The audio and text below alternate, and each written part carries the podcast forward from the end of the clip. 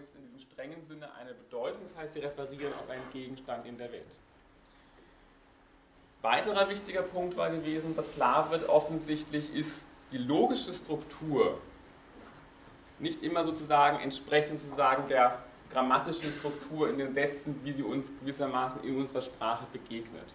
Also hier sozusagen der Versuch dann von Frege eigentlich zu zeigen, dass sozusagen wir unter sozusagen der grammatikalischen Oberflächenstruktur der natürlich sprachlichen Sätze nach sowas sozusagen suchen müssen, was wir als logische Struktur der Sprache bezeichnen könnte. Und das müsste dann gewissermaßen ja auch in so einem Idealisierungskonzept letztendlich allen Sprachen dann als Gemeinsamkeit zugrunde. Ein weiterer Punkt, der jetzt sozusagen jetzt nicht so prominent vertreten wird bei, bei Frege, aber ich nenne ihn jetzt hier, weil er dann interessant wird für die Sprechakttheorie bei Austin, ist der Gedanke, dass er eben ein Behauptungssatz, und dann das ist ein Punkt, den Frege versucht zu machen, deutlich zu machen, ist, dass eigentlich wir auch nochmal bei einem Behauptungssatz unterscheiden müssen, sozusagen zwischen dem Gedanken, im weitesten Sinne dem propositionalen Gehalt, was wird mit diesem Satz ausgedrückt, und seiner behauptenden Kraft. Das heißt also, ein Behauptungssatz würde immer sozusagen aus einem propositionalen Gehalt stehen, aus dem Gedanken, zum Beispiel es regnet, und der behauptenden Kraft, so in dem Motto, ich behaupte, dass es regnet.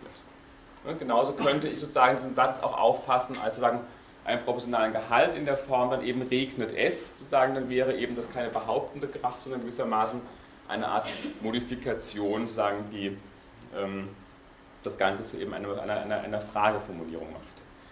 Ich habe nur, wen, wen das interessiert, also es gibt eben von Wittgenstein in den philosophischen Untersuchungen, Paragraph 22, eine dezidierte Kritik an dieser Vorstellung von Frege. Ich will jetzt nicht näher darauf eingehen, aber es ist zumindest auch mal interessant, sich die Argumente anzuschauen, die Wittgenstein gegen diese Überlegung ins Feld führt, dass sozusagen wir unterscheiden könnten zwischen einer, sozusagen einem Gedanken auf der einen Seite und einer behauptenden Kraft auf der anderen Seite.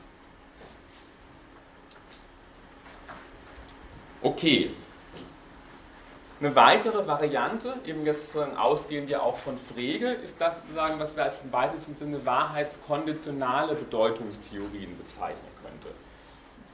Im Grunde genommen sozusagen irgendwie sozusagen mit dem frühen Wittgenstein assoziiert. Da ist gewissermaßen mehr oder weniger die Überlegung die, dass ich eigentlich dann einen Satz verstehe und es sozusagen beim Verstehen eines Satzes wesentlich gehört, wenn ich weiß, unter welchen Bedingungen der Satz wahr oder falsch ist. Oder sozusagen, wenn ich weiß, was der Fall ist, wenn der Satz wahr ist. Also Wittgenstein verweist sozusagen, wir finden das unter 4.024. Das heißt, ein entscheidender für das Verständnis ist immer zu wissen, wann ein Satz oder unter welchen Bedingungen ein Satz wahr ist oder, oder falsch sein kann. In dieser, in dieser Auffassung ist es dann nach Wittgenstein so, dass letztendlich eigentlich einfache Sätze genau dann wahr sind, wenn sie sozusagen mit den Tatsachen in der Welt korrespondieren. Und entscheidend bei hier, dass es eben kein einfaches Korrespondieren ist, sondern wir jeweils sozusagen von einer Strukturisomorphie oder einer Strukturanalogie ausgehen müssen. Dass es hier also um eine Form sozusagen des Abbildungsverhältnisses ähm, zu tun ist, sondern wo es genau darum geht, eigentlich diese logische Form abzubilden das Beispiel war, Sie erinnern sich sicherlich sozusagen an die, sozusagen an die Gemeinsamkeit dessen, was die Grammophonplatte, die Komposition oder die akustische Schallwelle gemeinsam haben. Dann wäre es dann nach Wittgenstein eben genau die logische Form. In dieser Konzeption, und das sagen, da knüpft er im Grunde genommen an an Freges, ist es eigentlich so, dass wir eigentlich komplexe Sätze zusammensetzen können aus einfachen Sätzen. Das wäre so ein entsprechend auch dieses sogenannte Komponentitätsprinzip. Wobei das natürlich jetzt nur sozusagen bereits sozusagen für eine Begriffssprache oder eben eine ideale Sprache gilt. Also wir müssten bereits vorher unsere natürliche Sprache so zerlegt haben in einzelne Sätze und die dann wiederum entsprechend natürlich nach wahrheitsfunktionalen Verknüpfungen zusammensetzen, sozusagen zu Sätzen der normalen Sprache. Ähm, also typisches Beispiel wäre eben die Form, ich habe diese beiden einfachen Sätze P und Q und ich kann die eben dann jetzt zusammensetzen im Sinne der Junktorenlogik eben über sozusagen eine Form eben logisch sagt P und Q und sagen, P und Q ist genau dann wahr, wenn sowohl P als auch Q wahr ist. Okay? Ein weiterer Schritt, im Grunde genommen also auch sagen, sagen nochmal eine neue Modifikation oder eine andere Variante dieser wahrheitskonditionalen Bedeutungstheorie ist die sagen, Verifikationstheorie der Bedeutung des logischen Empirismus, also mit dem Wiener Kreis sozusagen streng assoziiert oder eben auch mit Kana. Wenn man das sozusagen jetzt mal versucht umzuformulieren, was es heißt, einen Satz oder eine Aussage zu verstehen, so könnte man sagen, ich verstehe dann, wenn ich weiß, durch welche Prozeduren und Verfahren sich diese Aussage verifizieren lässt. Also da ist ein klares Kriterium gegeben, aber natürlich, ich muss für jeden Satz angeben können, wie ist dieser Satz empirisch zu verifizieren. Und damit dann geht natürlich auch eine Überlegung einher, dass ich eine ganze Reihe von Sätzen eben einfach verwerfen kann als unsinnig oder als Scheinsätze.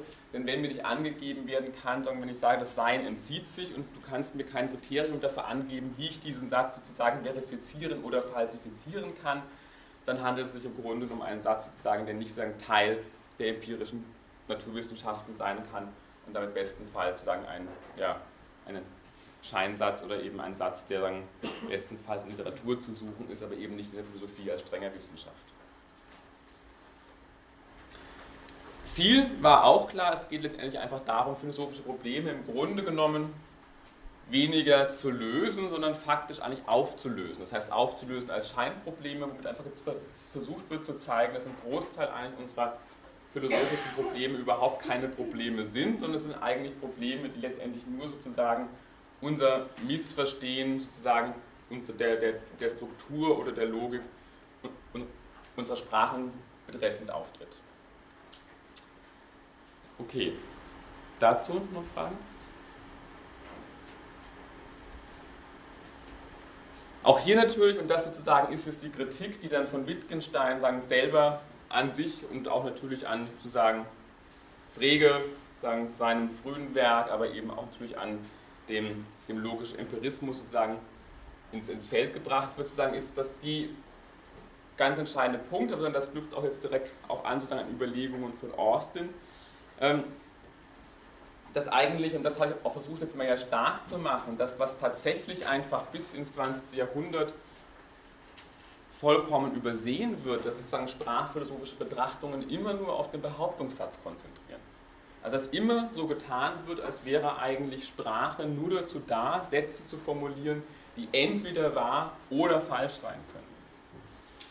Und diese sozusagen Einschränkung oder Reduktion, die finden wir bereits bei Plato und bei Aristoteles, also wo Aristoteles durchaus zugesteht, dass es sehr viele andere Formen des Sprechens auch gibt, aber dezidiert sagt, sozusagen Gegenstand der Philosophie ist nur sozusagen der Aussagen, der Satz der Logos Apophantikos, andere Formen sozusagen der Sätze oder der Äußerungsformen werden sozusagen in die Poetik und die Rhetorik verbannt.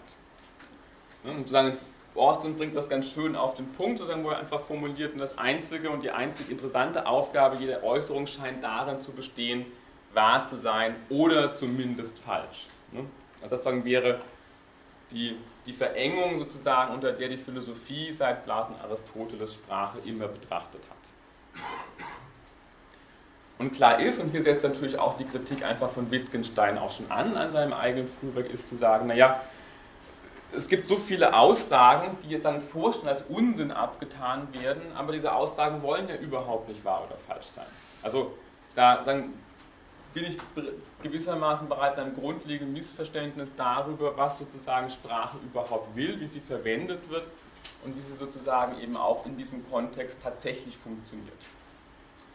Und faktisch steht die Einsicht dahinter, das ist Wittgenstein und Austin nimmt das jetzt endlich auf, dass es natürlich sehr viel mehr Kriterien gibt, sprachliche Äußerungen zu beurteilen, als einfach nur sozusagen das Kriterium wahr oder falsch. Ich kann sagen, es war angemessen oder nicht angemessen, es hat irgendwie sagen, es war eine gelungene Rede oder die war weniger gelungen oder und so weiter und so fort. Also es gibt sehr viel mehr, Kriterien, als einfach nur zu sagen, das ist wahr oder falsch. Ich kann sagen, das hast du nicht sehr präzise ausgedrückt oder unscharf und so weiter und so fort. Also das war so ein Punkt, der bei Wittgenstein bereits formuliert wurde am, am Traktatus. Was wir dann eben sehen genau bei Wittgenstein ist das, was ich so ein Pragmatic Turn in der Sprachphilosophie genannt habe. Ganz banal kann man das auf dieses Schlagwort bringen, sozusagen Meaning is Use. Also sagen, was ist die Bedeutung eines Wortes? Die Bedeutung eines Wortes, eines sprachlichen Ausdrucks ist sein Gebrauch in der Sprache. Also es findet eine grundlegende Verschiebung sozusagen dahin statt, dass ich einfach so tue, als könnte ich sprachliche Ausdrücke oder Sätze isoliert von ihrer sozusagen kontextgebundenen Verwendung betrachten und sagen wesentlich genau eben jetzt der, diese Verschiebung darin besteht, ganz deutlich zu machen, nein, also Sprechen sozusagen die Bedeutung eines Wortes erschließt sich überhaupt erst sozusagen im, im konkreten Gebrauch. In dem Sinne, und damit verschiebt sich auch diese Frage dessen, was sind sozusagen, was ist die Natur philosophischer Probleme, Interessanterweise da, und das war ja auch der Punkt gewesen, inwiefern bleibt sich Wittgenstein treu. Wittgenstein bleibt sich dezidiert treu in dem Sinne, dass er eigentlich nach wie vor philosophische Probleme als Sprachprobleme betrachtet. Das tut er im Frühwerk und im Spätwerk. Der entscheidende Unterschied ist der, dass er im Grunde genommen im Frühwerk sagt, dass sozusagen die philosophischen Probleme sind sagen Missverständnisse, die die Logik unserer Sprache betreffen. Und im Spätwerk wird er dann sagen, dass die philosophischen Probleme Missverständnisse sind, die den Gebrauch unserer Sprache betreffen. Also von daher, das war ja auch der Punkt gewesen, auf der einen Seite gibt es dann eine ganz sozusagen vehemente oder ganz ausgeruhte Zäsur zwischen dem frühen und dem späten Wittgenstein. Auf der anderen Seite sagen, ist natürlich klar, sozusagen, was sozusagen ist Aufgabe, Zweck der Philosophie anbelangt, aber auch was, wenn man so will, die Natur philosophischer Probleme oder philosophischer Problemlösungsstrategien betrifft, so ist offensichtlich nach wie vor die Sprache, wenn man so will, der der Maßstab oder sozusagen das Medium, durch das hindurch sozusagen jede philosophische Reflexion letztendlich gehen muss. Wir haben jetzt, und das ist nochmal ein ganz entscheidender Punkt, wir haben jetzt eine Verschiebung, es ist nicht mehr die Grundeinheit der sprachlichen Analyse das Wort, noch sagen wir der Namenstheorie der Bedeutung, auch nicht der Satz oder die Aussage oder der Behauptungssatz, sondern hier wirklich auf Terminologie achten, die Äußerung. Und zwar die Äußerung jeweils in der konkreten Gesprächssituation. Das macht einen großen Unterschied. Wir brauchen Aussage, Äußerung relativ dann locker im alltäglichen Gebrauch, aber es ist wirklich wichtig hier zu sehen, dass also jetzt nicht mehr sozusagen, dass die Grundeinheit der Sprachanalyse nicht mehr die Aussage ist, ne, die ich gewissermaßen isoliert in die Tafel schreiben kann, die Katze sitzt auf der Matte, jetzt gucke ich mir an, was ist die Bedeutung sozusagen dieses Ausdrucks. Und die Grundeinheit ist die Äußerung. Und zwar die konkrete Äußerung, dann später bei Austin der Sprechakt in der jeweils konkreten Gesprächssituation. Auch hier, und das ist nochmal ein wichtiger Punkt, auch was sozusagen jetzt vielleicht eine gewisse Verengung auch sozusagen dieses Pragmatic Turn anbelangt, wir dürfen jetzt auch nicht einfach nur denken, der Pragmatic Turn erschöpft sich darin zu sagen, also die Bedeutung eines Wortes ist sein Gebrauch in der Sprache. Das ist zwar richtig, aber Wittgenstein sagt noch wesentlich mehr. Er sagt nämlich, dass im Grunde genommen eigentlich das Sprechen selber Teil einer umfassenden Tätigkeit ist oder im Teil wird eben einer, einer Lebensform. Das heißt, dass damit, habe ich auch deutlich gemacht, es eben auch überhaupt nicht mehr so einfach möglich ist, sagen, zwischen jetzt verbalen und nonverbalen Aspekten des Sprechens zu unterscheiden. Also Sprechen selber ist als sozusagen eben eine konkrete Tätigkeit immer schon verwoben sozusagen mit anderen nichtsprachlichen Tätigkeiten und Handeln. Wenn man das nochmal versucht umzulegen auf diese Formulierung, was heißt es, einen sprachlichen Ausdruck zu verstehen, das war ja auch eine Frage, die in der allerersten Vorlesung, also als Leitfrage, als Orientierung für uns gegolten hat, also als eine der zentralen Leitfrage war, was ist die Bedeutung eines sprachlichen Ausdrucks? Und was heißt es, oder, oder was heißt es, einen sprachlichen Ausdruck zu verstehen. So könnte man jetzt formulieren, einen sprachlichen Ausdruck zu verstehen, heißt sozusagen zu wissen, auf welche Arten und Weisen ich einen Ausdruck tatsächlich gebrauchen ne, ist doch relativ plausibel, Sie überlegen, sozusagen, wann habe ich wirklich einen sprachlichen Ausdruck verstanden, dann habe ich ihn dann wirklich verstanden, wenn ich weiß, wie ich diesen sprachlichen Ausdruck in der Sprache ganz unterschiedlich gebrauchen kann. Ne? Also nehmen Sie so eine Bedeutung, nehmen Sie, was wäre jetzt die Bedeutung von denn? Ne? Irgend solche kleineren Sprachpartikel. Dann, dann, dann haben Sie dann sozusagen Ihre Vorstellung von der Bedeutung dieses Ausdrucks denn oder auch dort, wenn Sie wissen, dann in welchen Konstellationen der tatsächlich in der Sprache eingesetzt werden kann. Das kann ganz unterschiedlich sein, aber das Verstehen einer Sprache wäre eben dann genau dann, wenn Sie wirklich über diese Kompetenz verfügen, jeweils zu wissen, sozusagen, auf welche Art und Weise ein Ausdruck jeweils verwendet werden kann. Also es wäre auch jetzt bei einem anderen Ausdruck einfach damit getan, dass Sie irgendeine abstrakte Definition angeben können und dass sie wirklich wissen, wie dieser Ausdruck gebraucht wird in der Sprache. Das fällt ihnen meistens selber gar nicht auf, aber wenn sie mal versuchen, jemanden, ähm, gerade bei Fremdsprachlern, wenn die dann fragen, warum ist denn der Ausdruck jetzt dort oder warum kann man das so und so sagen, dann fällt einem auch erst auf sozusagen, ähm, dass es dadurch auch sehr viele Variationen innerhalb der Sprache gibt, die einem erstmal sehr unplausibel erscheinen, aber mit denen man einfach hinweggeht letztendlich. Aber die man, und das war der andere Punkt, die man gewissermaßen einfach abgerichtet und hineingelernt wird. Das heißt, unsere eigene Sprache ist ja auch das, was wir sagen, am schlechtesten reflektieren können tatsächlich, ähm, weil sie sogar sagen, den Hintergrund dessen bildet, sozusagen, was eigentlich für uns das Selbstverständliche oder als das bildet, was selber nicht mehr hinterfragt werden kann. In dem Sinne war ja auch das Ziel von Wittgenstein gewesen, erstmal eine gewisse Übersichtlichkeit innerhalb der Sprache herzustellen, also überhaupt erstmal ja, eine Art Ordnung sozusagen selber sozusagen in das zu bringen, was wir Sprache nennen.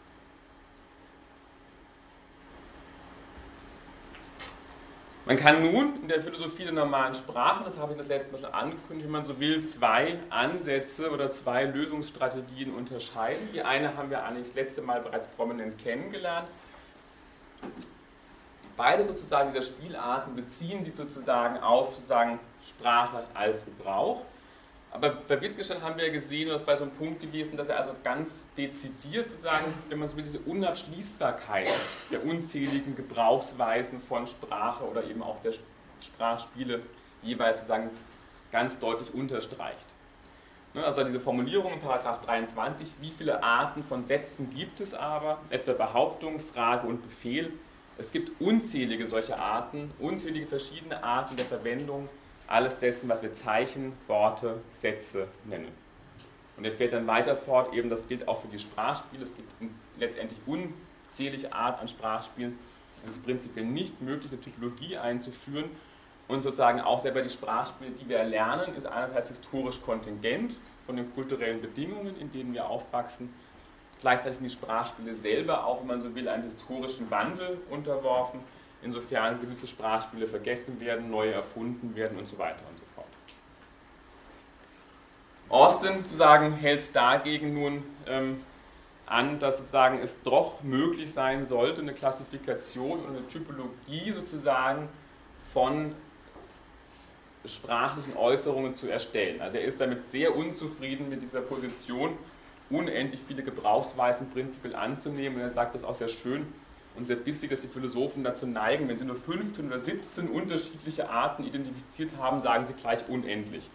Ähm, also das ist genau der Punkt, den er hier versucht, irgendwie deutlich zu machen gegen, gegen Wittgenstein. Du nennst mir vielleicht 15 oder 17 unterschiedliche Sprachspiele, mir faktisch nennt er nicht mehr und dann sagst du gleich, das sind unendlich. Und sag, okay, wenn es 15 oder 17 sind, dann sind es 15 oder 17, lass es 25 sein, aber auch die sozusagen müssten wir eigentlich nennen und aufzählen können in dem Sinne sozusagen auch ein Anschluss an Wittgenstein, aber eben dezidiert auch aus dieser Erfahrung heraus, dass natürlich jetzt Wittgenstein mit dieser, wenn man so will, Position, dass sozusagen jede Klassifikation zurückweist oder eben auch sozusagen diese Unendlichkeit von Sprachspielen unterstreicht, dass er mit so einer Position natürlich nicht zu sowas kommen kann wie einer positiven Beschreibung von Sprache. Und sozusagen die eine Position, die versucht, dieses Problem zu lösen, ist die Sprechakttheorie und sie tut das gewissermaßen aus einer Perspektive der Sprachproduzenten, also der Sprecherinnen, sozusagen durch die Form der Untersuchung der Äußerungen. Eine andere Perspektive, die man einnehmen kann, ist die der Rezipientinnen. Das werden wir hier nicht behandeln. Das ist mit dem Namen Grice verbunden. Das ist eine Theorie der konversationellen Implikaturen. Da wird gewissermaßen untersucht, also welche Formen von Verständnisvoraussetzungen fließen jeweils ein, sozusagen, damit wir bestimmte Äußerungen verstehen können oder nicht. Okay. Dazu noch? Das muss ich Ihnen, das können Sie sich angucken, also nur mal als Übersicht sozusagen die unterschiedlichen, jetzt eben diese beiden Schulen. Ja, bitte? Kommt das Wittgenstein vor, dass er eine, es kommt ja die Ordnung vor, dass er eine, eine Ordnung der aber es gibt keine Theorieansätze. Na, aber er stellt keine Ordnung auf, der Sprachspiele. Aber, aber er meint sich nicht nur sowas wie, man sollte sich so und so ordnen, damit man dann. Ja, aber niemals in dem Sinne der Klassifikation oder Typologie, also ordnen in dem Sinne von sich eine Übersicht zu verschaffen gewissermaßen. Ja. Aber, aber jetzt sozusagen der Ansatz natürlich jetzt bei, bei Austin geht schon dahin, in irgendeiner Form auch sozusagen unterschiedliche Sprachspiele oder unterschiedliche Äußerungsformen tatsächlich in eine Typologie zu bringen. sagen können, okay, wir können auf die Art und Weise sprechen, auf die, auf die und die. Und das eben aber auch als etwas zu betrachten, was natürlich für Sprache konstitutiv ist. Also nicht etwas, was einfach nur kontingent ist, sondern sozusagen, was wesentlich eben das auch ausmacht, was wir als Sprache bezeichnen. Das heißt, geht ein Stück weiter und abstrahiert von verschiedenen Sprachspielen und passt zusammen. Oder? Genau, er will eine Typologie im Grunde genommen eine Typologie von unterschiedlichen Sprachspielen entwerfen.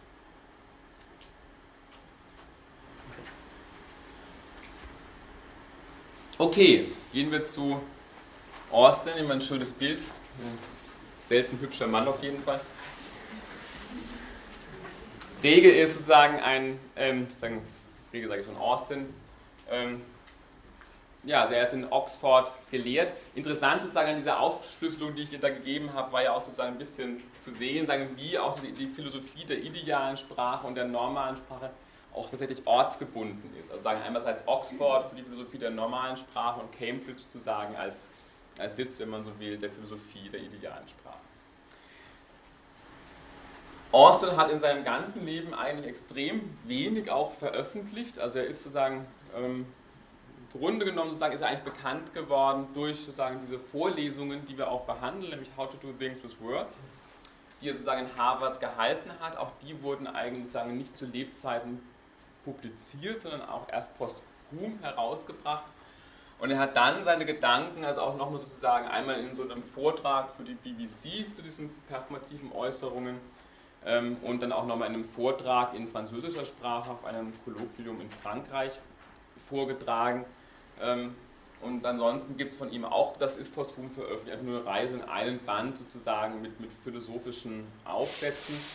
Spannend ist eigentlich zu sehen, dass jemand mit so einem so kleinen Övre im Grunde genommen doch eine sehr starke Wirkung auch hatte innerhalb der, der Philosophie des 20. Jahrhunderts.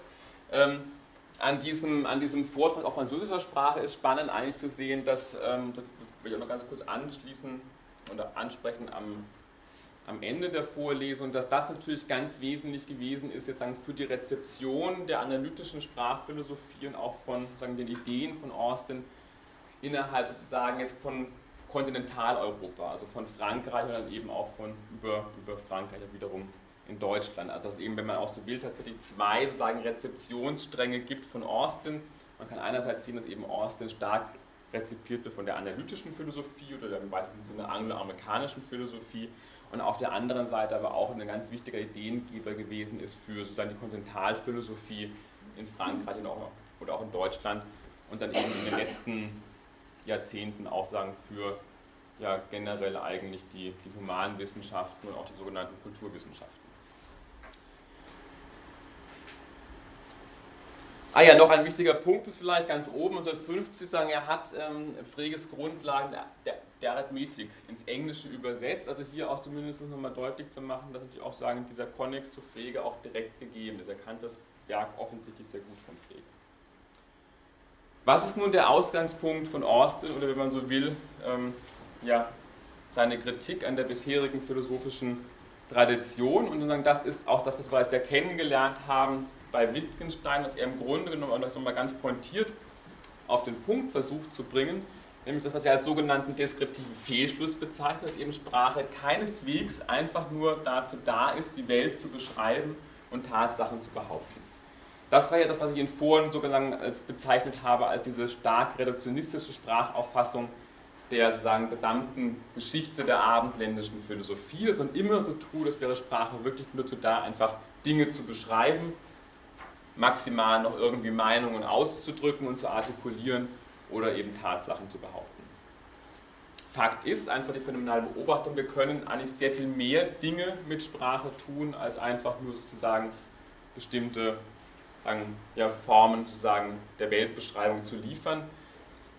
In dem Sinne, das ist eben auch der Punkt, den wir sozusagen auch bei Wittgenstein schon kennengelernt haben, ist Sprechen sozusagen ein Tun, wenn man so will, ein Handeln mit Worten. Das sagt er ja schon in diesem Titel der Vorlesung, also wie man sozusagen, wie macht man Dinge, how to do things with words, also wie, wie kann man sozusagen mit Äußerungen, mit Worten tatsächlich handeln.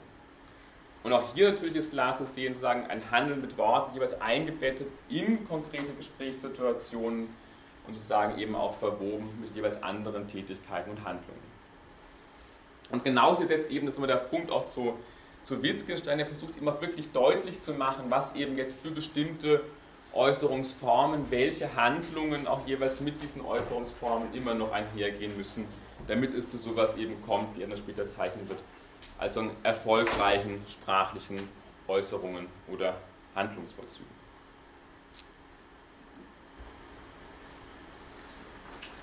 Er versucht es so einen ersten Ansatz einer Typologie von Äußerungen. Und er sagt eigentlich, ich kann mir die Sprache mal anschauen und ganz oberflächlich betrachtet eine Reihe von Aussagen mir mal angucken, Statements, wie er das nennt. Und obwohl die irgendwie äußerlich betrachtet, rein sprachlich auf der grammatikalischen Ebene zunächst mal völlig gleich aussehen, kommt er zum Ergebnis, das sind eigentlich ganz andere Formen von Äußerungen. Die haben eine völlig andere Funktion in der Sprache wären Sätze wie die Katze heißt Lisa, ich taufe die Katze auf den Namen Lisa, er hat versprochen oder ich verspreche zu kommen. Sehen äußerlich relativ ähnlich aus, sozusagen, unterscheiden sich grammatikalisch auch nicht wesentlich. Aber er sagt, und der entscheidende Unterschied ist der, dass sozusagen A und C sind sogenannte konstative Äußerungen und B und D sind performative Äußerungen. Das sozusagen ist die Grundunterscheidung, die er einführt. Wir werden jetzt gleich sozusagen erfahren, was dieser, was dieser Unterschied ausmacht. Ganz banal gesagt ist das deutlich, also sagen A und C wären Äußerungen sozusagen, die etwas konstatieren, etwas feststellen, das wären also klassische behauptende, feststellende Äußerungen. B und D wären Äußerungen, die etwas tun, die eine Handlung vollziehen, nämlich einerseits die Handlung der Taufe und andererseits die Handlung des Versprechens.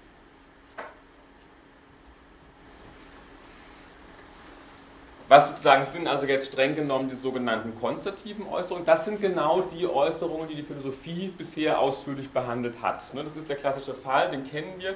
Das sind nämlich Aussagen, die einen Sachverhalt beschreiben, die Tatsachen behaupten oder die einfach Feststellungen machen. Ne, und die haben diese großartige Eigenschaft, die die Philosophen immer so gelobt haben, die können nämlich wahr oder falsch sein.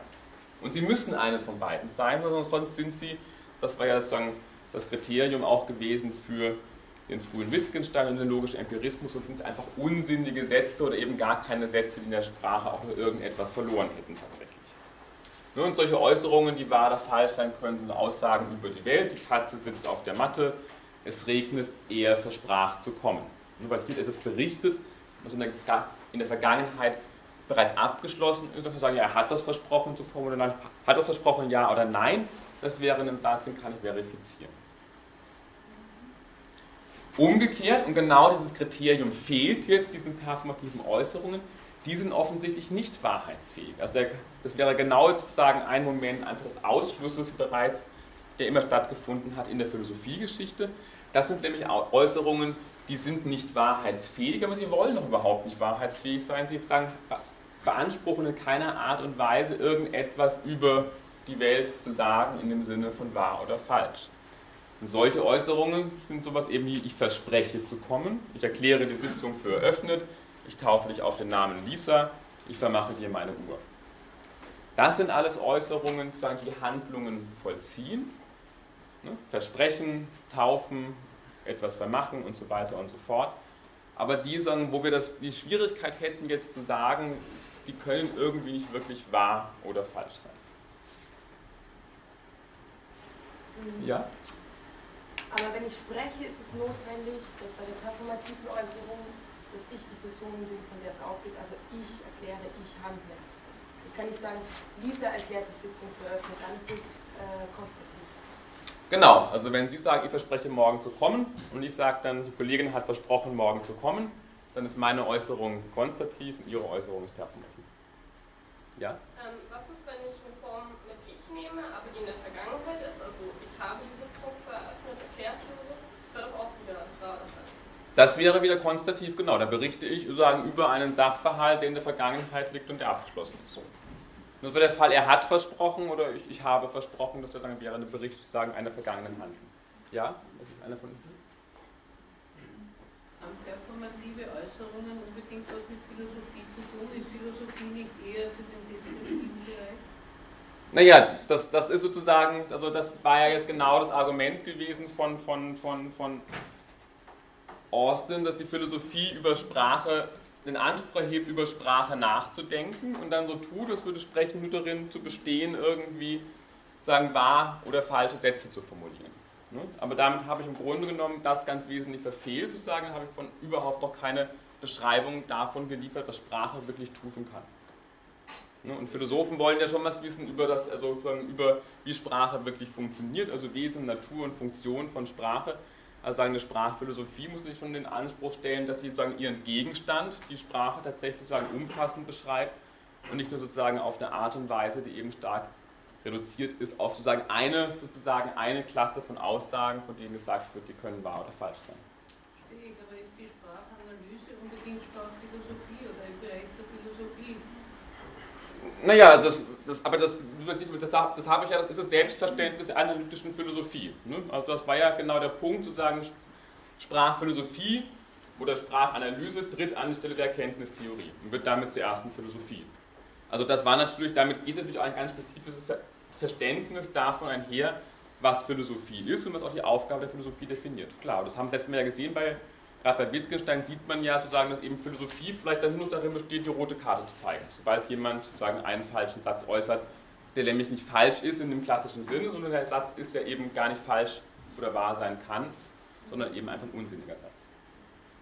Ja? Dass der Fall ich sagen kann, dass eine Aussage wahr oder falsch ist, ist sie konstatiert. Nochmal? Sobald ich sagen kann, dass eine Aussage wahr oder falsch genau. ist. Genau. Das wäre das Kriterium, ja? Aber diese performativen Aussagen die ja immer ein zugrunde liegendes, ähm, konstituiertes System, oder? Ansonsten wären sie nicht durchführbar.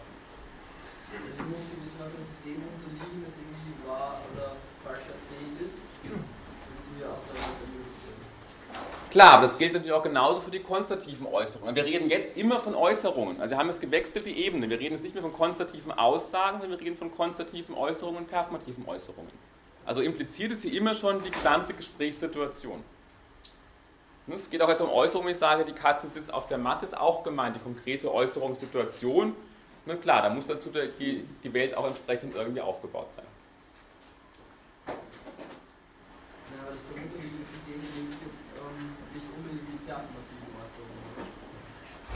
Mir ist nicht klar, was mit dem darunterliegenden System.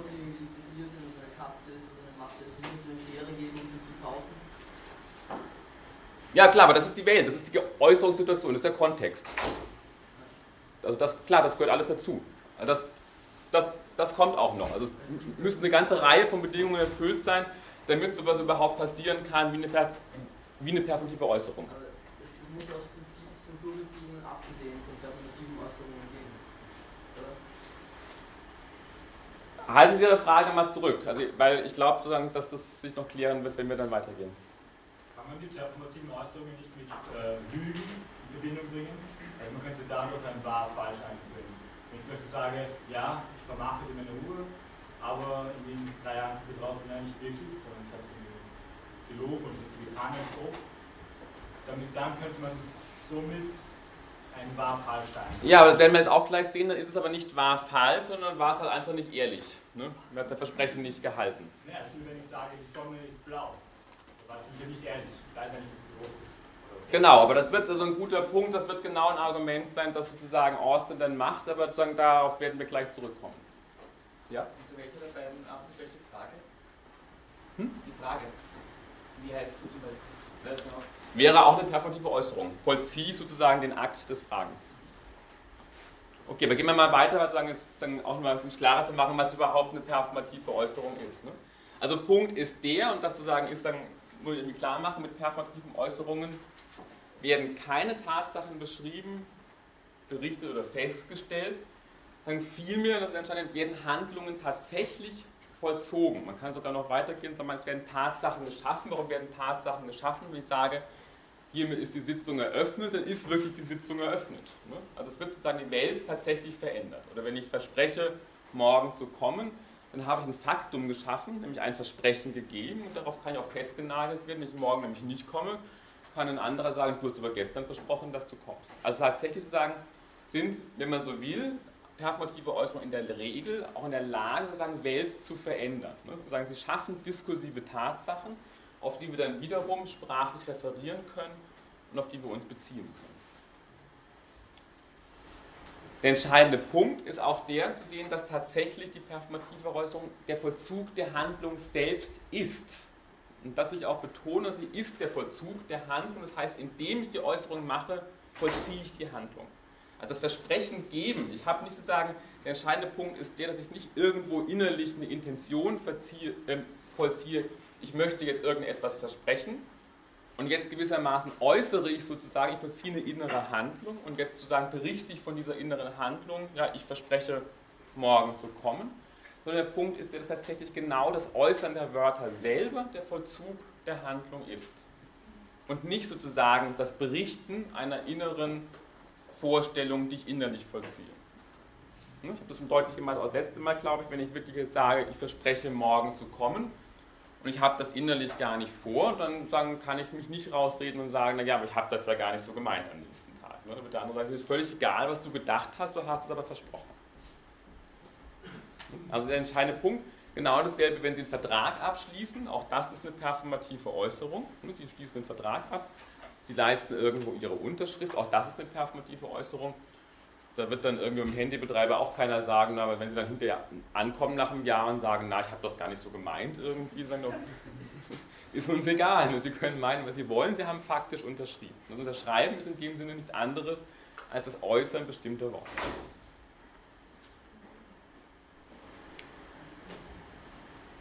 Okay, der Punkt ist jetzt der, und das war ja gerade schon angeklungen, also wie kann ich denn jetzt letztendlich, wenn das zutrifft, dass ich sozusagen jetzt performative Äußerungen nicht nach dem Kriterium wahr falsch unterscheiden kann, welches Kriterium trifft dann zu?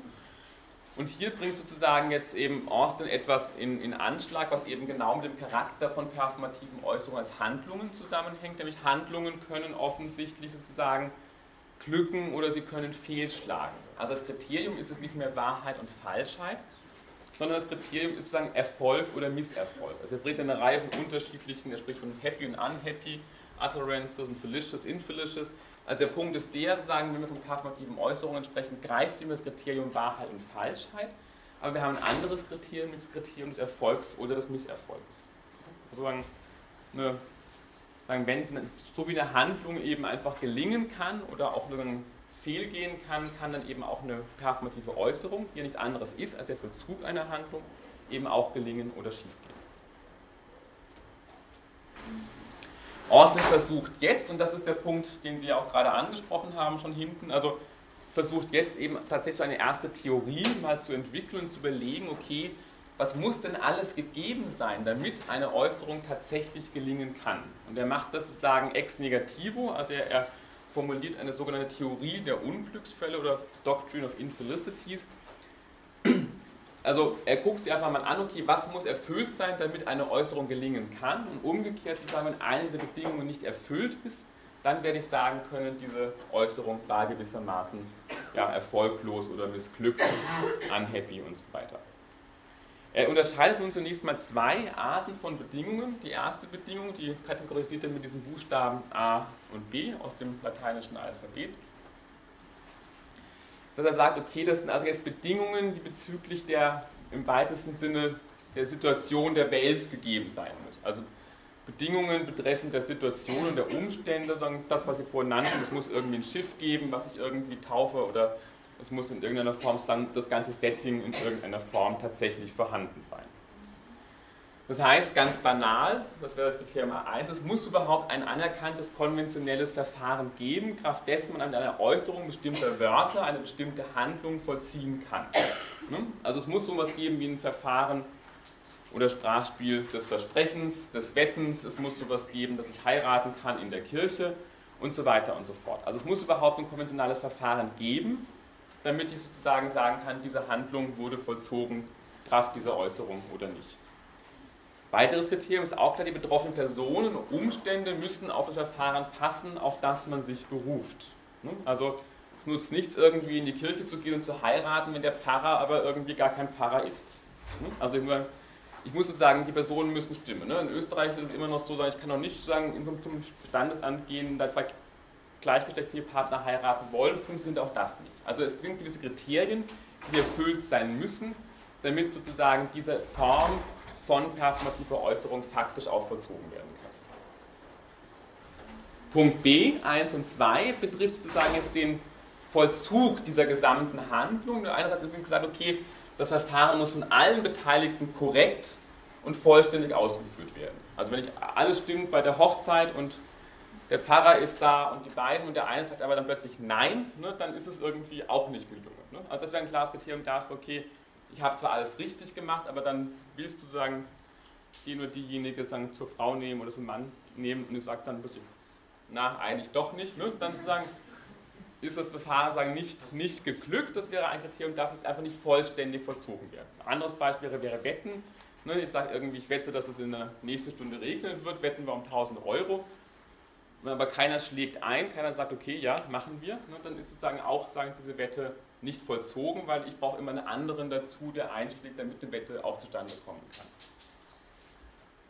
Der Punkt ist der, wenn eine von diesen vier Kriterien nicht erfüllt ist, dann, so Austin, dann kommt diese Handlung nicht zustande. Er sagt dann, diese Äußerung ist dann letztendlich sagen, nichtig, ungültig oder unwirksam. Also ich bin da nicht verheiratet, es ist keine Wette abgeschlossen worden und so weiter und so fort. Es gibt in dem Sinne keine Handlung. Ich habe zwar angefangen, diese Handlung zu vollziehen, aber ab einem bestimmten Punkt ist irgendwas schiefgelaufen, also ist überhaupt keine Handlung zustande gekommen. Ja? Eine Frage zur Wette. Sie sagen, es, es schneit innerhalb der nächsten Stunde. Ich schlage Ihnen eine Wette vor. Ich sage nein, nicht innerhalb der nächsten Stunde, sondern erst in eineinhalb Stunden. Was ist das dann? Ja, das, das ist dann genauso. Dann ist, es, dann, ist die, dann habe ich dasselbe Problem. Also ich kann sozusagen die Bedingungen ändern. Dann müsste ich auch wiederum einschlagen und sagen, ja, okay, innerhalb sozusagen der nächsten eineinhalb Stunden. Also ist genau das, das Gleiche. Er formuliert dann noch zwei weitere Bedingungen, das sind jetzt Bedingungen, deswegen er wechselt also jetzt auch so die Kennzeichnung, er spricht das von Gamma 1 und Gamma 2, um deutlich zu machen, dass das jetzt Bedingungen sind, die nicht mehr die äußeren Umstände der Äußerungssituation betreffen, sondern die inneren Einstellungen, im weitesten Sinne die Intentionen der an den Äußerungen Beteiligten und die Verhaltensweisen. Das war ja gerade auch genannt worden, also zu bestimmten performativen Äußerungen wie Versprechen gehört offensichtlich auch, dass ich mich entsprechend diesem Verfahren auch in der Zukunft verhalte. Wenn ich irgendetwas verspreche, dann sollte ich mich in der Zukunft auch sozusagen kohärent dazu verhalten und mit jemandem testamentarisch was vermache, gilt das Gleiche. Das heißt also, einerseits muss ich sagen, bestimmte Gefühle haben oder bestimmte Intentionen haben, ich muss ein Versprechen geben, das sollte ich aufrichtig tun, ich sollte das sozusagen ehrlicherweise auch tatsächlich dann so meinen, wie ich es sage. Und ich muss mich dann gewissermaßen konsequenterweise auch so verhalten. Der Punkt ist aber jetzt der, also der Unterschied ist, dass zwar auch hier sozusagen man jetzt sagen könnte, ähm, ja, kommt jetzt die Handlung zustande oder nicht, aber offensichtlich habe ich ja deutlich gemacht, also hier sagen, kommt die Handlung jetzt auch nach Austin tatsächlich zustande. Ich gebe ein Versprechen, auch wenn ich nicht aufrichtig war, oder ich habe den Vertrag unterschrieben, obwohl ich gar nicht sozusagen den Vertrag eingehen wollte. Aber die Handlung kommt tatsächlich zustande, aber sozusagen, wie er das hier formuliert, durch einen Missbrauch letztendlich des Verfahrens. Also sagen, der Punkt ist einfach der, diese Äußerung ist zwar äußerlich betrachtet vollständig und korrekt ausgeführt, aber sie ist, wie das hier formuliert, einfach unehrlich, also sagen, es ist eine unehrliche Handlung oder sie ist hohl.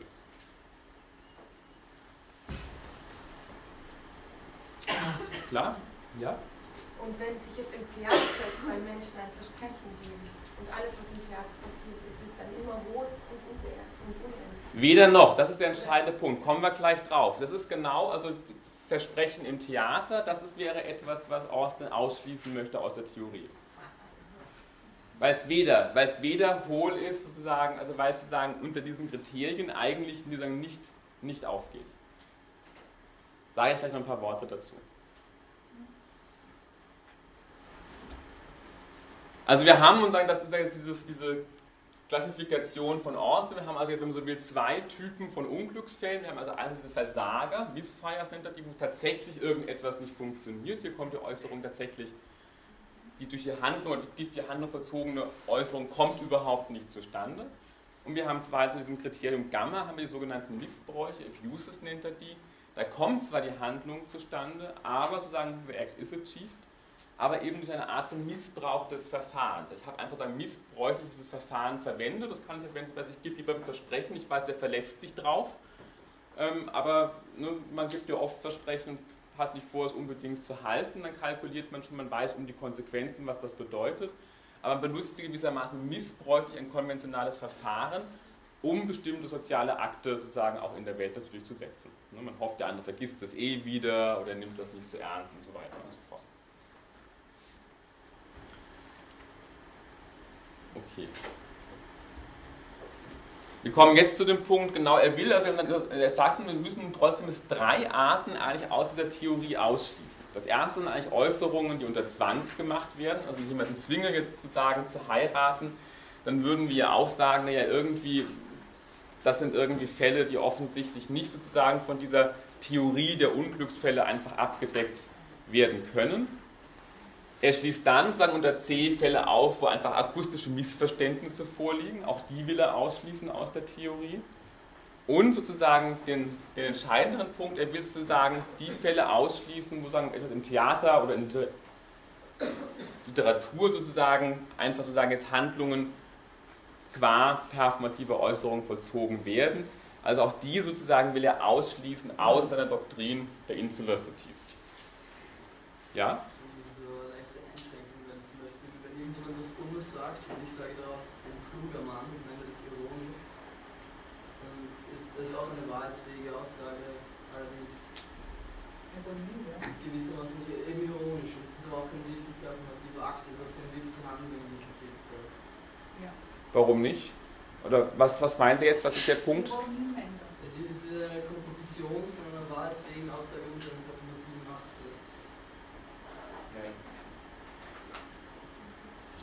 Die Ironie. Also der Punkt ist der, und das also, woraufhin ist Austin hinaus, wenn er sagt, jetzt nicht, also sein Argument ist, wir werden das später behandeln. Ne? Also er sagt, wir fangen erstmal irgendwie einfach an und wir gucken uns erstmal nur Äußerungen an, die unter normalen gewöhnlichen, alltäglichen Umständen gemacht werden.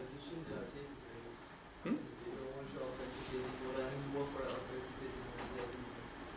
Sie ist alltäglich, aber sie funktioniert, und das wäre das Argument gewissermaßen parasitär auf ganz bestimmten Praktiken. Ne? Also das Argument wäre von Austin jetzt zum Beispiel Theater, ich kann nur deswegen im Theater heiraten, weil es in der normalen Welt auch kann. Ne? Und nur deswegen funktioniert ein Theaterstück, wir erkennen, da wird eine Handlung vollzogen das Heiraten oder das Liebesversprechen, weil wir es auch in der wirklichen Welt können.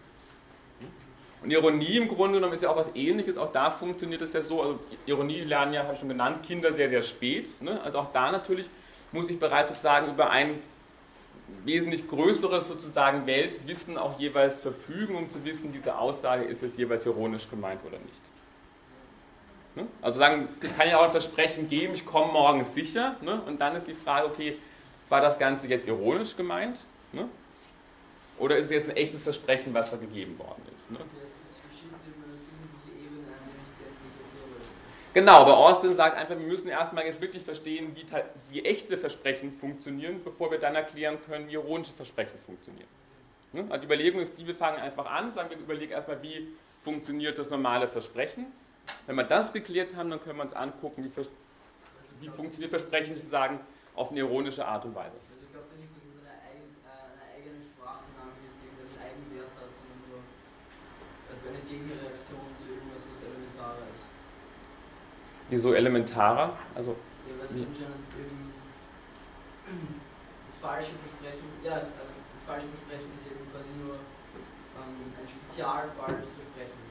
Genau, also ich meine, so wie halt generell Ironie oder rhetorische Tropen und Figuren gewissermaßen sagen ja auch in dieser Konzeption sozusagen, wären sie gewissermaßen eben ein Spezialfall des normalen Sprechens. Ne? Normal, ich kann erstmal spreche ich eigentlich oder wörtlich, ne? kann ich sagen, es regnet, kann auch poetisch sprechen und sagen, die Wolken weinen. Ne? Und dann, wie klar, das, das Ganze ist eine Metapher. Aber die Metapher kann ich gewissermaßen nur verstehen, sozusagen auf Grundlage dessen, dass ich sagen kann, ich könnte auch stattdessen sagen, es regnet. Aber die Wolken weinen klingt irgendwie schöner und poetischer. Also der Punkt ist der, und wenn man, dieser Fall B ist deswegen extrem wichtig, wir werden da ganz am Ende darauf zurückkommen bei Derrida, nämlich die, die Kritik von Derrida wird genau an dem Punkt einhaken. Also wird genau sagen, da liegt eigentlich das ganze Problem dieser Theorie der Sprechakte, dass Austin glaubt, er könnte, und diese Einwände kamen ja auch gerade schon, dass Derrida versucht gerade zu argumentieren, dass tatsächlich einfach diese Fähigkeit, bestimmte Äußerungen wenn man jetzt so will, eben parodierend im Theater zu verwenden, dass er argumentiert, das ist eigentlich ganz wesentlich für Sprache überhaupt, für das Funktionieren von Sprache.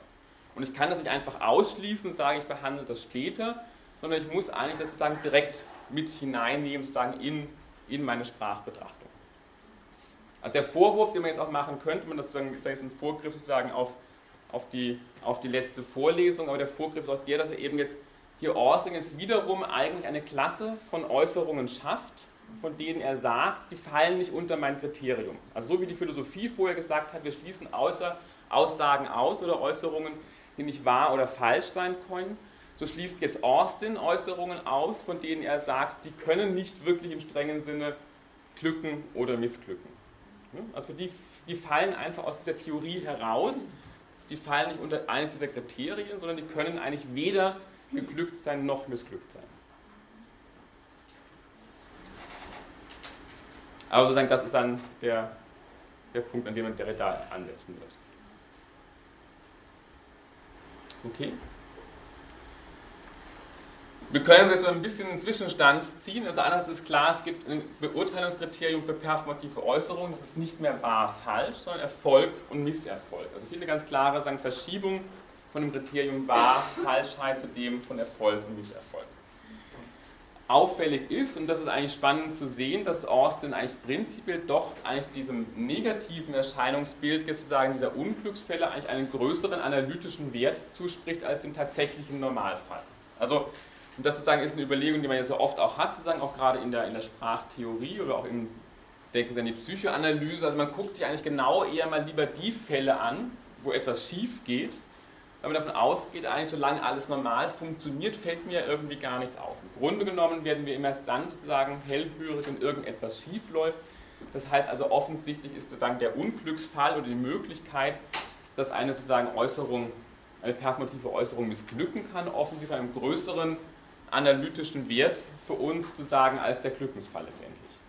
Damit ist aber auch klar, dass natürlich der Misserfolg etwas ist, was sozusagen den performativen Äußerungen nicht einfach zufällig zustößt, sondern was wesentlich für sie konstitutiv ist. Also wie auch Falschheit natürlich etwas ist, was sozusagen für Aussagen, Behauptungen letztlich etwas ist, was ihnen einfach sozusagen dummerweise passieren könnte, sondern natürlich eben genau das wesentliche Kriterium ausmacht, dass sie überhaupt sozusagen wahrheits- oder falschheitsfähige Aussagen sind in dem Sinne eben offenbarheitsfunktional.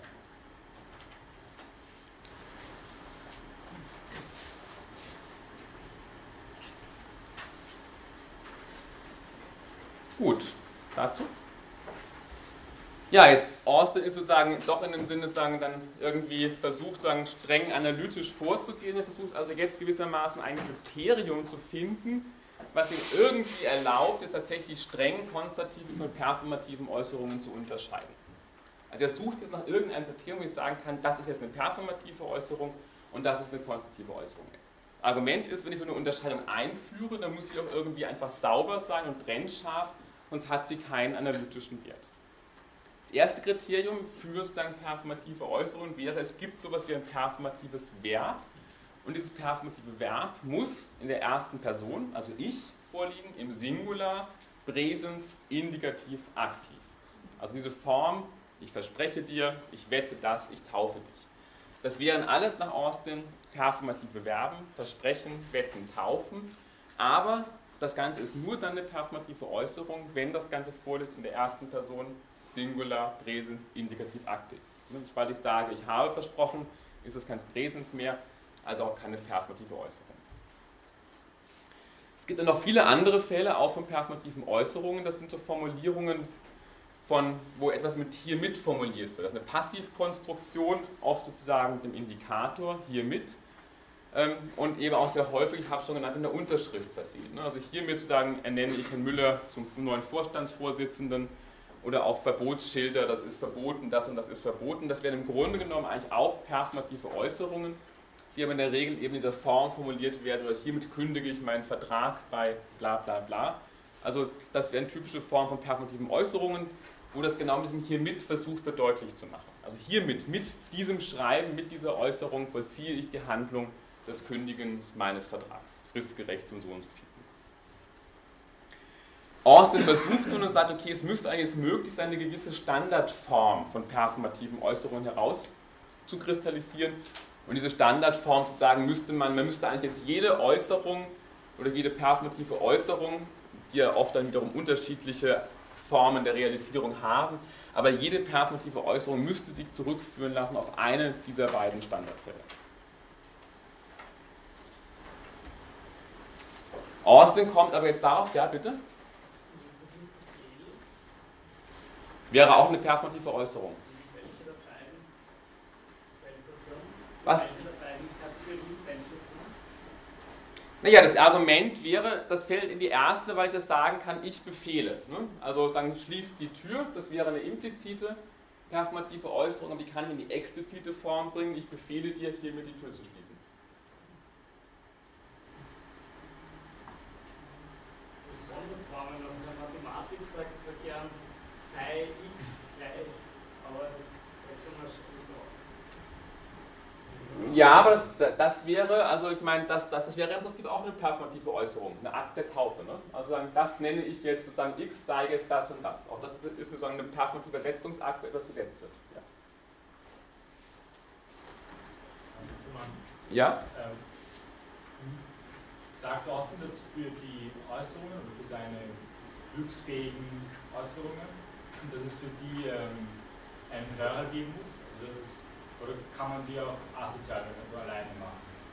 Nein, es war vorhin das Kriterium auch fürs Versprechen. Ne? Also wenn ich jetzt einfach verspreche, für mich im stillen Kammerlein nutzt das auch nichts. Ne? Also natürlich muss es jemanden geben, der das Versprechen annimmt und der auch fähig ist, überhaupt das Versprechen anzunehmen. Ne? Also wenn ich jetzt... Also eine Taufe zum Beispiel. Ja, es muss immer jemand daran beteiligt sein. Hm? Gegenstand kann ja nicht reagieren, also ein Schiff zum Beispiel. Aber es muss jemanden geben der, der das hört und es belegt. Genau, also ich meine, es gibt, ja, es ist halt in unserer Kultur gibt es das Verfahren der Schiffstaufe. Ne? Warum kann man Schiffe taufen? Autos taufen wir nicht, wir taufen halt Schiffe, aber es gibt es als konventionales Verfahren, ne? also können wir Schiffe taufen.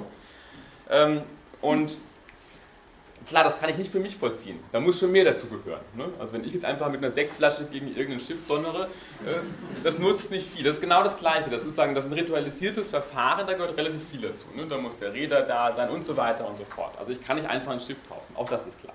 Ne? Da brauchst keinen Fahrer dafür, aber es muss auch sozusagen ein konventionales Verfahren geben, das muss auch erfüllt sein. Das ist auch wieder eine sehr, sehr starke Veränderung dessen, was das mit der Theorie abgebildet wird. Warum?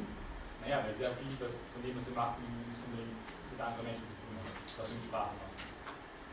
Ja, aber will jetzt erklären, was ist eine performative Äußerung. Und eine Schiffstaufe, jetzt das Beispiel nehme, dann muss ich einfach gewisse Kriterien nennen, die erfüllt sein müssen, damit das Schiff wirklich getauft ist.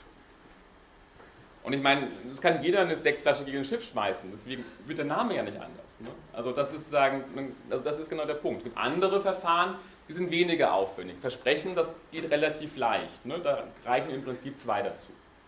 Aber es gibt andere sagen, konventionelle Verfahren und performative Äußerungen, die halt viel aufwendiger sind letztendlich. Ja? Extrem viele abstrakte Aussagen, auch in versteckter Form, also könnten als performative Äußerung scheinbar dargestellt werden, sind es aber nicht. Ich wette, er löst den Sinn des Lebens oder das Problem des Sinn des Lebens. Das ist wiederum ähm, sobald der abstrakte Gehalt hineingelangt, in diese scheinbar performative Form, ist es nicht mehr zuzuordnen. Oder fällt auf beides? Naja, wenn wir gleich sehen, Austin wird zum Ergebnis kommen, dass alle Äußerungen performativ sind tatsächlich. Was würde dazu sagen? Ja, eben, er sagt es ja auch. Also er sagt, dass alle Äußerungen sind eigentlich performativ. Mit, mit jeder Äußerung vollziehen wir eigentlich eine Handlung. Aber so sind wir noch nicht, ja? Auf der letzten Folie ist aber irgendwie genau dargestellt wie eine performative ähm, Aussage ähm, dargestellt wird, oder? Ja. So wenn dann performative Handlung geht es? Ne, das versuche ich jetzt zu machen. Jetzt gehe ich Schritt für Schritt vor. Also sagen, erstes Kriterium ist, ich habe eine Unterscheidung konstativ-performativ. Zweiter Schritt ist der zu zeigen, wenn diese Unterscheidung sinnvoll sein soll, muss ich ein Kriterium angeben können. Also versuche ich das Kriterium anzugeben. Und jetzt tauchen die Probleme auf. Ne? Jetzt geht er her und sagt, okay, Problem 1 besteht darin, naja, eigentlich sind die meisten performativen Äußerungen, die wir kennen, gar keine expliziten, sondern implizite. Ne? Also gerade der Befehl, schließt die Tür, ich werde kommen. Wir sagen selten, ich verspreche morgen zu kommen. Ne? Ich sage, ich werde kommen. Also ein Großteil unserer ganzen performativen Äußerungen sind eigentlich nicht explizit, sondern nur implizite Äußerungen. Entscheidend ist, und das ist auch der Punkt, dass eben genau für solche Äußerungen sozusagen ist natürlich immer sozusagen der gesamte Äußerungskontext relevant. Das trifft auch für die Ironie zu. Ich muss relativ viel wissen im Grunde genommen. Das heißt also, ich muss schon relativ viel wissen von der Situation, auch an Gesten, an Mimik, an bestimmten nonverbalen Kriterien, ne, ob jetzt schließt die Tür ein Befehl ist oder ob es eine Bitte ist zum Beispiel. Ne. Auch das sozusagen macht ja eine völlig andere performative Äußerung. Ist es eine Bitte oder ist es ein Befehl? Ne? Der Ton macht die Musik, das kennen Sie diese Aussage. Genauso sagen, das wären alles Kriterien, die dafür verantwortlich sind, welche Art von performativer Äußerung letztendlich vollzogen wird. Ne? Aber sagen, das sind Kriterien, die sind verbal nicht festmachbar. Ne? Wenn ich sage, ich bitte dich, die Tür zu schließen oder ich befehle dir, die Tür zu schließen, wäre es verbal festmachbar. Aber wenn sozusagen ich immer nur sage, schließ die Tür, dann ist es verbal nicht mehr festmachbar an einem sicheren Kriterium. Dann muss ich die gesamte Situation mit einbeziehen um das entscheiden zu können. Spannend ist auch zu sehen, dass es eine ganze Reihe, oder nicht so viele, doch einige von performativen Äußerungen gibt, die ich genau nicht dadurch vollziehen kann, dass ich das Verb nenne. Also bei den oberen Fällen könnte ich ja sagen, okay, es gibt implizite performative Äußerungen, aber prinzipiell kann ich zumindest jede performative Äußerung in eine explizite Form bringen. Ich könnte immer sagen, ich befehle dir die Tür zu schließen, ich bitte dich die Tür zu schließen. Das macht aber außen darauf aufmerksam, es gibt eine Reihe von performativen Äußerungen, die ich genau nicht dadurch vollziehen kann, dass ich das Verb nenne. Also ich beleidige dich oder ich verleumde dich sozusagen, da kann ich die Äußerung genau nicht dadurch vollziehen, dass ich das performative Verb nenne. Und wenn ich sage, du bist ein Idiot, dann wäre das performativ. Genau. Aber ich sage, ich beschimpfe dich als, aber, aber ich sage, ich beschimpfe sie als eine Idiotin, es funktioniert nicht so richtig irgendwie. Ne? Also das ist jetzt, also das ist sozusagen, da klappt das irgendwie nicht. Also erster Punkt ist, es gibt eigentlich kein rein verbales Kriterium für performativer. Ich kann kein verbales Kriterium festmachen. Das Problem 2, was er aufzeigt, ist, dass eigentlich im Grunde genommen können ja auch konstative Äußerungen genauso fehlschlagen. Der Punkt kam ja auch gerade schon, also war ja ganz am Anfang schon der Einwand gewesen, naja, ähm, also es gibt offensichtlich sozusagen, einerseits können gibt es für Konstative bestimmte Bedingungen, die erfüllt sein müssen, damit sozusagen wir von einer wirklich gelungenen konstativen Aussage sprechen können. Und umgekehrt gibt es natürlich auch für, por, für performative Äußerungen gewisse Anforderungen, mit bestimmten Fakten übereinzustimmen. Also das Kriterium der Nichtigkeit, eine Aussage wäre genauso nichtig, oder die konstative Aussage, Johns Kinder sind kahlköpfig, wäre genauso nichtig wie die Aussage, ich vermache die meine Uhr, wenn ich keine Uhr besitze und John überhaupt keine Kinder hat. Ne? Also offensichtlich werden beide Aussagen, sowohl die konstative und die performative, kann gleichermaßen nichtig sein, wenn bestimmte Bedingungen der Welt betreffend nicht dann gegeben sind. Auch die beiden Aussagen, die Katze ist auf der Matte oder ich verspreche morgen zu kommen, beide Aussagen können unaufrichtig sein. Einerseits, ich verspreche zu kommen, habe es gar nicht vor zu tun. Aber auch wenn ich sage, die Katze sitzt auf der Matte und ich glaube gar nicht, dass sie auf der Matte sitzt, ne, ist es genauso unaufrichtig zu sagen, wenn ich sage, ich verspreche und ich habe es gar nicht vorzuhalten. Auch ein weiteres Kriterium ist eben sogenannte Bruch der Verpflichtung. Auch das gilt eigentlich für konstative und performative Äußerungen. Denn wenn ich sozusagen sage, alle meine Gäste sind Franzosen und dann irgendwie zehn Minuten später einige sind auch Engländer, dann vollziehe ich eigentlich genauso einen, einen Bruch mit der Verpflichtung, die ich eingegangen bin, wie wenn ich sage, jetzt nur, ich heiße dich willkommen und dann fange ich an, jemanden schlecht zu behandeln. Okay?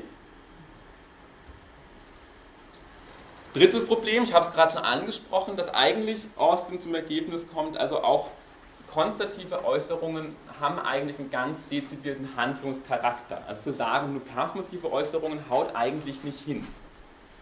Denn auch wenn wir sozusagen etwas feststellen oder beschreiben, ne, ist es ja im Grunde genommen auch ein Vollzug einer Handlung und auch damit ja ein Faktum damit geschaffen in der Welt. Ne, ich habe nämlich eine Behauptung aufgestellt, dass es draußen regnet. Ne, und dann sagt man doch, was dann, es regnet draußen, es regnet doch draußen gar nicht. Also auch mit einer reinen Behauptung wird gewissermaßen ein Faktum, ein diskursives Faktum in der Welt geschaffen.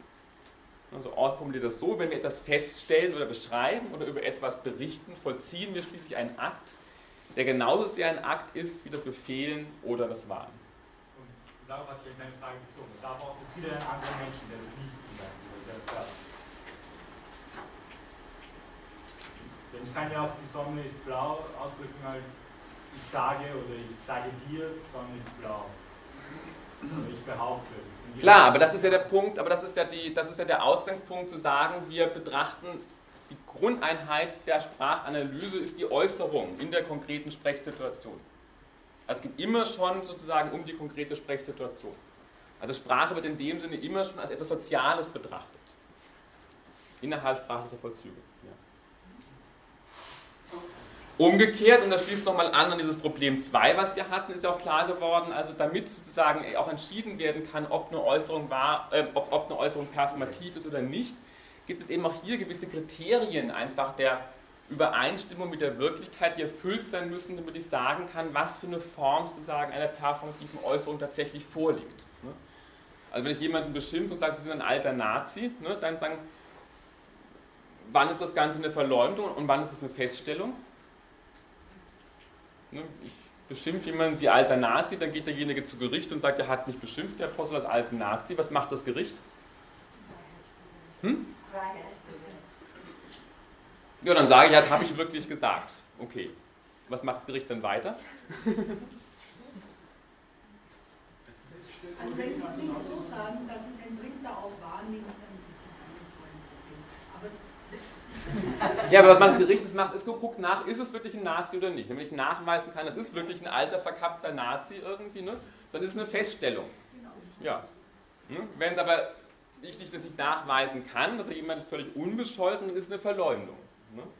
Also offensichtlich auch hier ist es wiederum so, dass eben einfach auch das Übereinstimmen mit bestimmten Fakten auch sozusagen dafür verantwortlich ist, was sozusagen eine Äußerung tut oder kann letztendlich.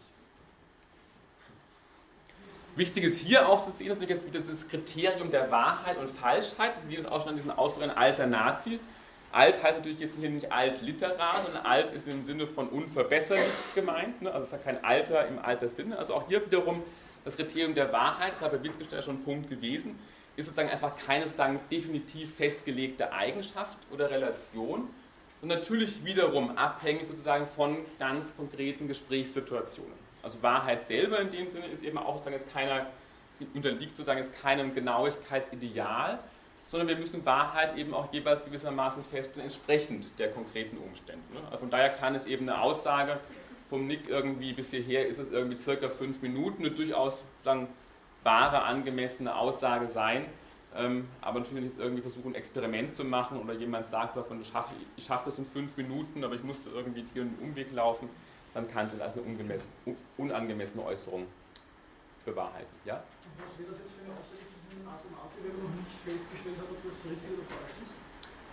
Das macht dann genau das Gericht. Das Spannende ist eben zu sehen, dass eben das Gericht im Grunde genommen dann darüber entscheidet, welche Form von Äußerung hier eigentlich vorliegt.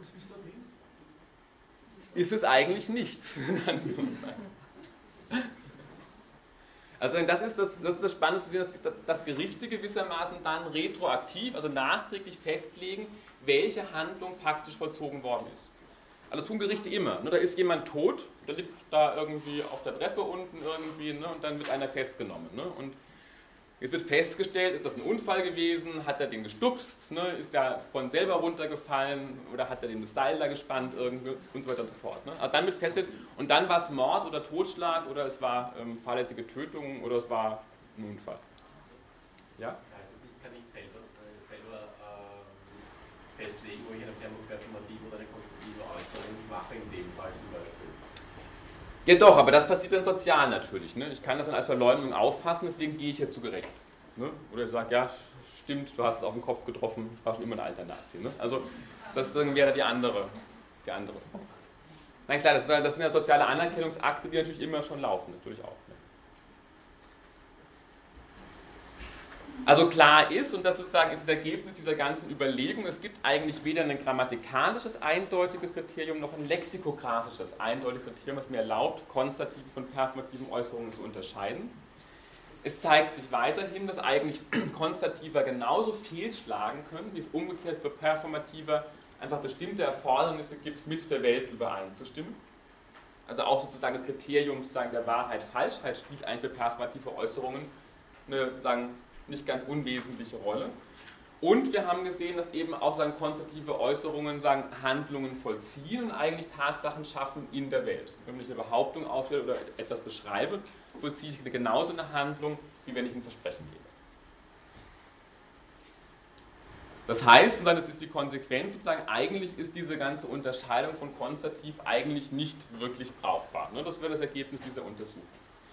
Es geht sogar noch einen Schritt weiter, also Oster stellt sogar fest, also irgendwie ist es sogar so, dass Äußerungen oszillieren zwischen konstativ und performativ. Man kann das überhaupt nicht klar unterscheiden. Nicht nur habe ich kein Kriterium zwischen Äußerungen zu entscheiden, ob sie konstativ oder performativ sind, sondern konstativ und performativ kann eigentlich ein und derselben Aussage selbst jeweils zukommen.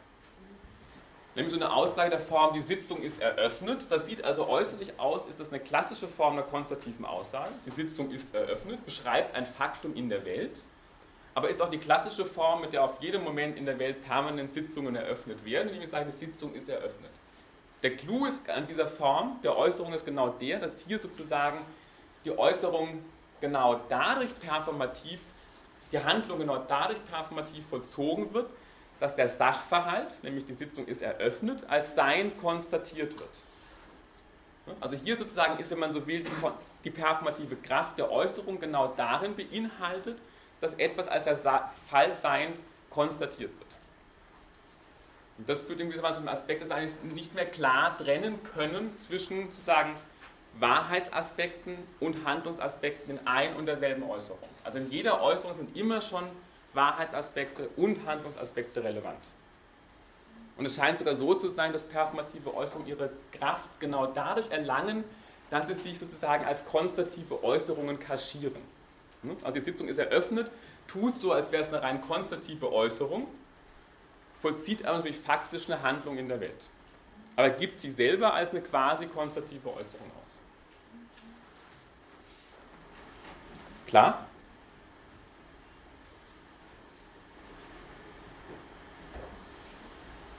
Für Austin ist euch dann alles gelaufen. Diese Unterscheidung hat sich als irgendwie nicht wirklich brauchbar und haltbar erwiesen. Und er sagt, okay, wir müssen eigentlich unsere Theorie nochmal neu formulieren. Und er beginnt gewissermaßen nochmal von vorne.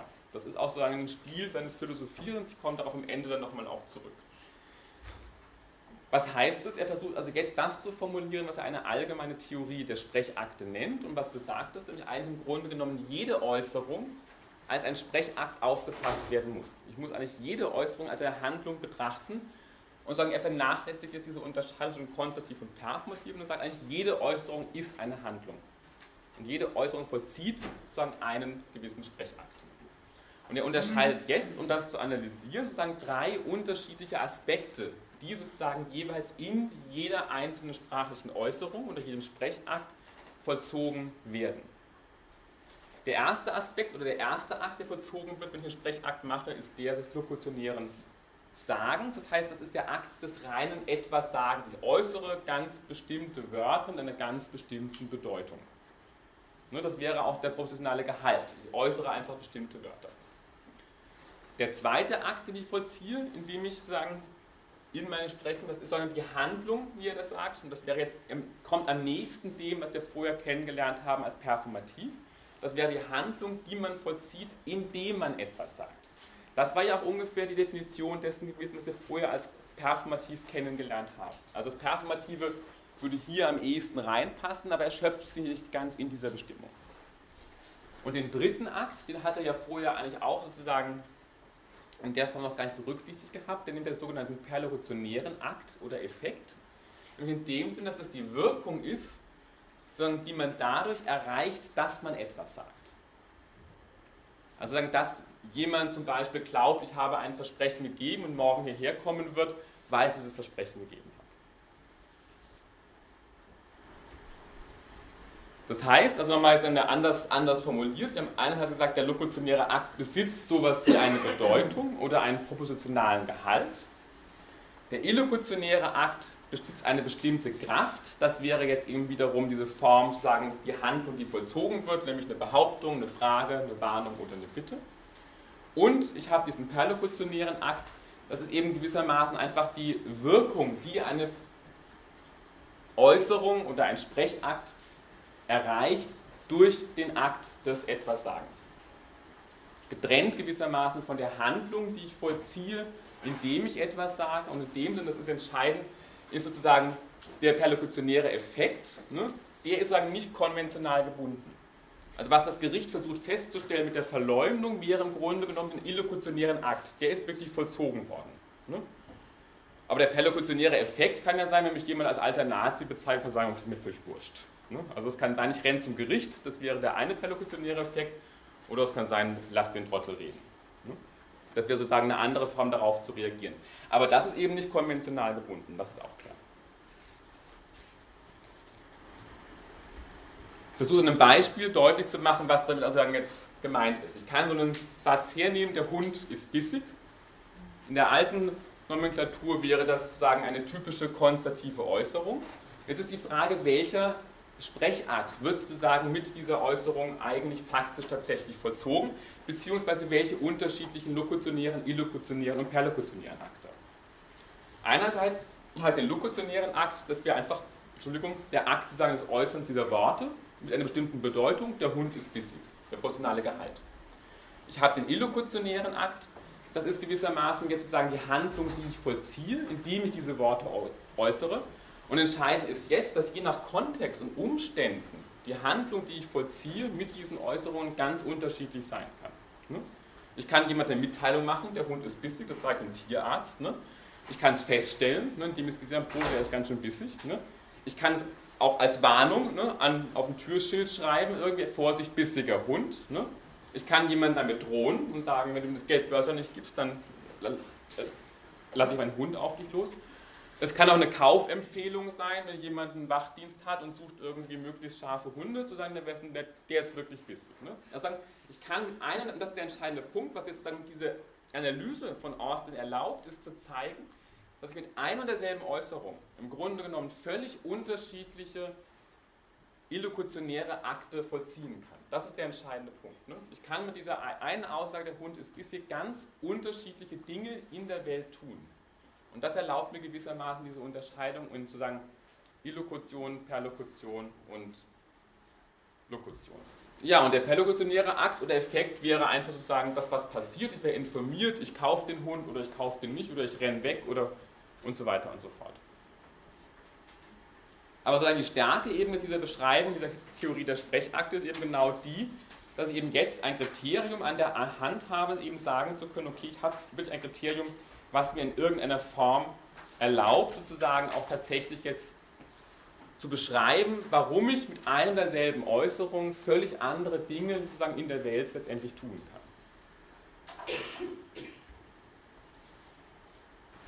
Die Konsequenzen sozusagen aus diesem Theoriewechsel oder diesem Theoriesetting sind, sind natürlich auch relativ frappant. Also einerseits ist klar, also offensichtlich ist jetzt nicht mehr einfach die intrinsische Eigenschaft der Äußerung relevant. Wir haben ja vorher gesehen, dass Austin zum Ergebnis kommt, dass eigentlich dieses Kriterium konstativ performativ in ein und derselben Äußerung vorhanden sein kann, sondern jetzt wird eigentlich ganz konkret wirklich nur noch die Funktion einer bestimmten Äußerung oder eines Sprechaktes sozusagen innerhalb einer konkreten Gesprächssituation betrachtet.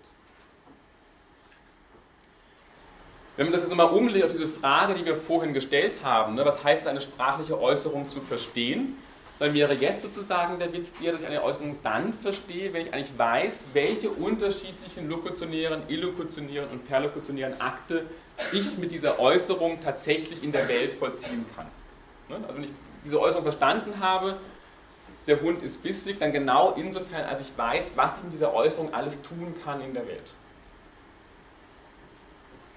Wenn ich das wirklich konsequent weiterdenke und ernst nehme, besteht auf der anderen Seite die Gefahr, wenn man so will, dass eigentlich sozusagen ähm, ja, die Sprachphilosophie, wenn sie sich so versteht, eigentlich so ein Teilgebiet wird sozusagen der Handlungstheorie. Und auch das ist klar sozusagen jetzt also offensichtlich dann, wenn wirklich jede sprachliche Äußerung als Handlung begriffen wird, dann wird eigentlich sozusagen Sprachphilosophie als nichts anderem als ein Teilgebiet der Handlungstheorie.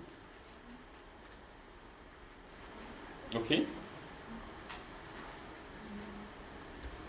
Gut, dann ganz kurz zum Abschluss, weil ich denke, das ist ein wichtiger Punkt, auch nochmal den Witz zu sehen bei Austin. Man kann ja sagen, okay, der ähm, führt Unterscheidungen ein und dann zeigt er uns, die Unterscheidungen funktionieren nicht ähm, und dann führt er wieder neue Unterscheidungen ein. Und im Grunde genommen zeichnet sich eigentlich auch schon ab, so am Ende der Vorlesung, dass auch diese neue Unterscheidung eigentlich auch nicht so richtig funktioniert. Auch da kommt er schon drauf, also auch diese Unterscheidung von Lokution, Illokution, Perlokution, das ist irgendwie auch nicht irgendwie richtig. Ne? Also das ist sehr typisch für den Stil von Austin, das ist jemand, der eigentlich sagen jetzt ähm, also in einer Reihe von Neuanfängen eigentlich immer wieder auch so versucht zu zeigen, dass man Dinge nochmal völlig anders und auch neu sehen und betrachten kann. Wenn man das jetzt vergleicht mit dem frühen Wittgenstein, könnte man sagen, also während ja Wittgenstein formuliert ja im Vorwort vom Traktatus irgendwie, dass er einerseits einen Anspruch erhebt, alle Probleme der Philosophie gelöst zu haben und gleichzeitig damit auch deutlich machen will, wie wenig damit getan ist, dann könnte man jetzt bei Austin eigentlich formulieren, dass er uns sozusagen ähm, mehr oder weniger zeigt, dass also selbst sozusagen in dem, in dem, sozusagen in dem Scheitern sozusagen einer Problemlösung doch ein relativ hoher Gewinn liegen kann tatsächlich. Also hier sozusagen mit der Gewinn, auch gerade der philosophische Gewinn darin gesehen, zu zeigen, dass bestimmte Unterscheidungen nicht funktionieren. Ich lese gerade diese beiden Zitate vor, die sehr schön sind, auch diesen tollen, finde ich, großartigen britischen Humor von Austin deutlich machen. So haben wir uns also mit zwei scharfen neuen Begriffen, er meint Performative und Infelicities, bewaffnet und damit in die Wirklichkeit einzubrechen oder in die Verwirrung, wer weiß. Zwei neue Schlüssel in unseren Händen und dabei natürlich wieder zwei schlüpfrige Kufen unter unseren Füßen. An anderer Stelle sagt er, bisher sind wir unbeirrt vorwärts marschiert und haben gespürt, wie uns der feste Boden der Vorurteile und den Füßen davonrutscht, was immer recht erheiternd ist. Aber was kommt dann? Bestimmt erwartet der Leser schon auf den Teil, wo wir im Schlamm versinken, den Teil, wo wir alles zurücknehmen. Das kommt sicher auch noch, allerdings später. Okay. Ich habe schon angedeutet, spannend an Austin ist auch, dass es jemand ist, der von zwei ganz unterschiedlichen Traditionen rezipiert wird. Also einerseits gibt es diesen Ansatz von Searle, der einfach sagt, ich entwickle diese Theorie der illokutionären Akte weiter. Was kann ich mit einem Sprechakt alles tun? Es gibt die zweite Tradition, das ist sozusagen eher jetzt sozusagen die kontinental orientierte, die eigentlich genau an dieser konstativ-performativ-Dichotomie festhält, aber jetzt sozusagen genau deutlich zu machen versucht, dass dieser wesentliche Wert dieser Unterscheidung eigentlich genau darin liegt, dass sie uns einen Moment der Unentscheidbarkeit aufzeigt. Also sagen, genau der Witz ist eigentlich der zu zeigen, okay, genau diese Unentscheidbarkeit von konstativ und performativ hat eigentlich ein hohes analytisches Potenzial, was man eigentlich verliert, wenn man sozusagen diese Theorie der Sprechakte in Anschlag bringt. Und diese Theorien werden dann eben auch weiterentwickelt in prinzipiell allgemein Performativitätstheorien, das sind also Namen, werden genannt Benveniste oder Lyotard oder auch Butler, sind also jetzt Autorinnen, die sozusagen alle sozusagen auf Austin eigentlich mhm. referieren und eigentlich genau sozusagen an dieser ursprünglichen Unterscheidung von konzertiv, performativ festhalten und da versuchen sozusagen weiterzudenken und davon auszugehen. Ja, noch Abschlussfrage? Das ist weite Seite der Sprache interpretativ.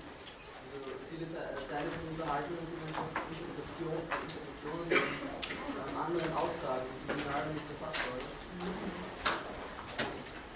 Verstehe ich. Fragen Sie mich gerade, ich habe die Frage jetzt nicht verstanden, was Sie jetzt. Den Bezug zu Ost habe ich nicht verstanden. Ja, ähm das ist interpretativ ist das klar, aber. Da fragen Sie mich gerade nochmal dann danach.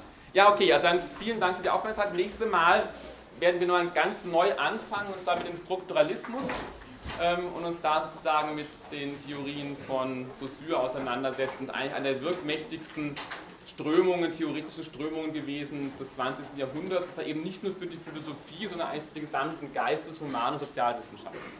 Okay, dann bis nächste Woche. Danke.